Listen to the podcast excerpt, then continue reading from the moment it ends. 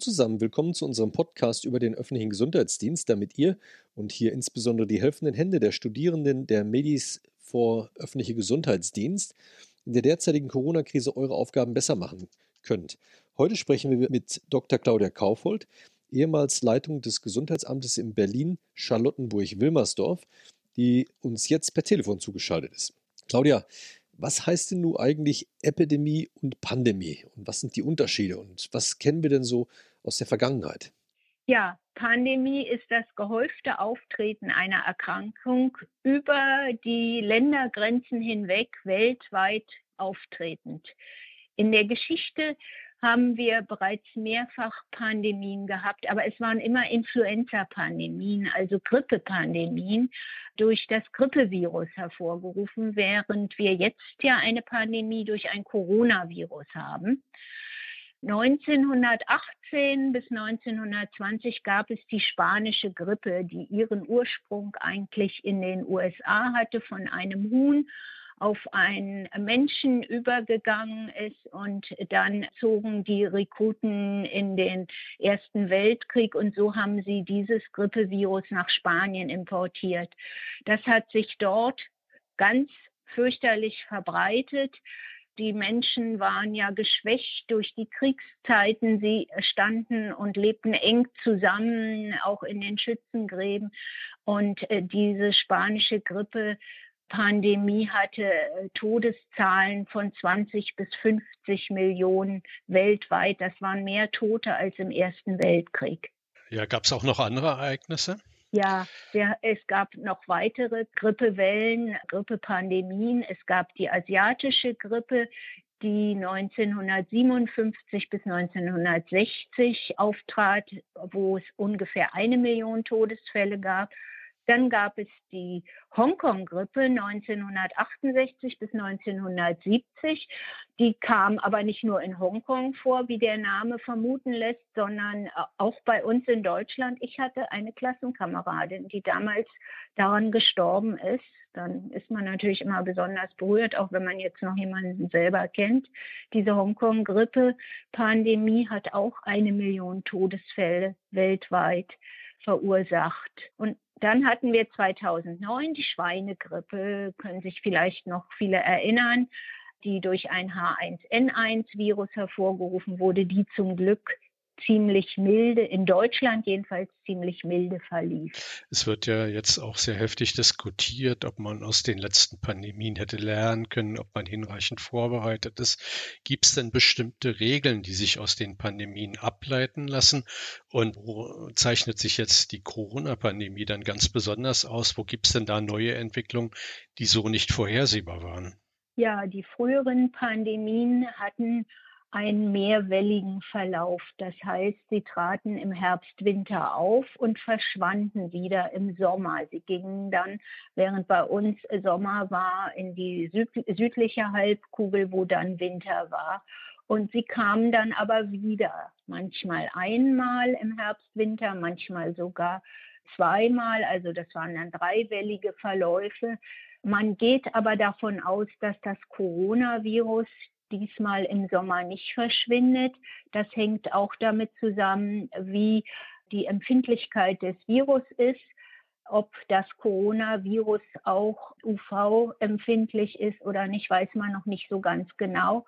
Aber man geht davon aus, dass das Coronavirus äh, bleibt bei uns und nicht diese mehrwelligen Verläufe hat, wobei natürlich im Winter die Menschen enger zusammen sind, enger in den Räumen sind, auch durch kaltes Wetter mehr resistenzgeschwächt sind. Das wird man sicherlich und im Sommer haben die Menschen sind im Freien, haben bessere Gesundheit. So gesehen wird man auch beim Coronavirus schon einen Effekt sehen, aber nicht so, wie man das beim Influenza-Virus gesehen hat mit diesen mehrwelligen Verläufen. Und Claudia, meinst du denn, dass die Welt und insbesondere wir in Deutschland auch vorbereitet gewesen sind auf das, was da auf uns zukommt? Oder kann man sich überhaupt auf so Pandemien vorbereiten? Ja, man bereitet sich vor, man bereitet sich intensiv vor. Bereits 2009 hat die WHO gesagt, es ist nicht eine Frage ob, sondern wann die nächste Pandemie kommt. Pandemien sind seltene, aber wiederkehrende Ereignisse. Damals natürlich hat die WHO das auch auf die Influenza-Pandemien betroffen. Die WHO hat damals auch gesagt, alle Länder werden betroffen sein. Und man hat 2007 bereits ähm, Pandemiepläne erstellt. Die WHO hat 2007 einen Pandemieplan erstellt und hat die Länder aufgefordert, eigene nationale Pandemiepläne zu erstellen. Deutschland hat einen Pandemieplan 2016 erstellt in zwei Teilen mit äh, dem ersten Teil Strukturen und Maßnahmen und dem zweiten Teil wissenschaftliche Grundlagen. Der bezog sich auf die Influenza. In so einem Pandemieplan steht schon drin, dass man sich vorbereitet auf Allgemeinverfügungen, wenn man zum Beispiel Kinos oder Versammlungsstätten sperren muss, dass man sich vorbereitet, wie man die Erkrankungswellen abschwächen kann. Genau das, was wir ja jetzt auch bei der Corona-Pandemie machen steht auch drin, wie es mit der persönlichen Schutzausrüstung, dass man äh, persönliche Schutzausrüstung haben muss und so weiter.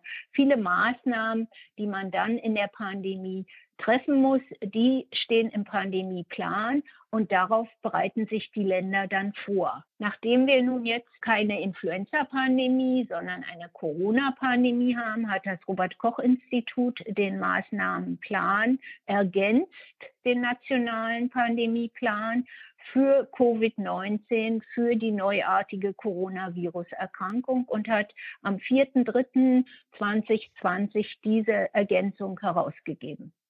Gibt es da besondere Punkte, die sich jetzt von den anderen Pandemien dann abheben, die in diesem Plan drin stehen? Ja, in den früheren Pandemieplänen war es so, wir haben das auch bei der Schweinegrippe noch erlebt, da waren bestimmte Phasen der Pandemie festgeschrieben. Ganz lange hatten wir die Phase 3, die Vorbereitung auf eine Pandemie. Und dann ging es nachher relativ schnell, dass wir zur Phase 6 kamen, dass wir mitten in der Pandemie waren und die bedrohliche Verbreitung der Erkrankung hatten.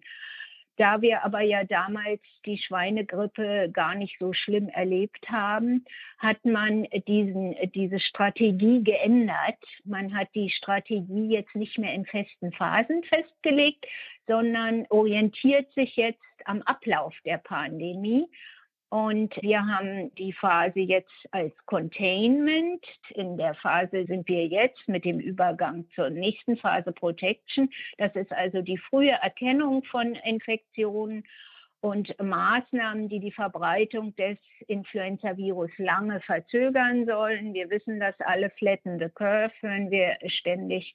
Und äh, dann kommt der Schutz vulnerabler Gruppen, die Protection das heißt, man will äh, ver vermeiden, dass Personen, die ein erhöhtes Risiko für schwere äh, Krankheitsverläufe haben, diese Personen will man schützen. Man will vermeiden, dass sie schlimm erkranken. Man will auch erreichen, dass genügend Krankenhausbetten, genügend Intensivbetten, Beatmungsgeräte für diese Personen vorhanden sind. Und dann hat man die Phase der Mitigation, dass man also Krankheitsspitzen mit Überlastung der Versorgungssysteme vermeiden will. Und dann geht man über in die Recovery, in die Erholung. Da müssen wir dann eine situationsangepasste Deeskalation haben und Vorbereitung auf den Ausstieg. Vielen Dank, Claudia, für die tolle Übersicht, insbesondere zu der Frage, ob wir gut und ausreichend vorbereitet sind. Also es ist gut zu wissen, dass es schon viele Pläne in der Schublade gibt, aber noch besser ist natürlich zu wissen, dass viele von den Plänen auch in den letzten Wochen überarbeitet worden sind, um sie an die aktuelle Situation immer wieder anzupassen, um auch gut reagieren zu können. Danke für die tolle Übersicht. Ja, herzlichen Dank. Danke und tschüss. Tschüss. Tschüss.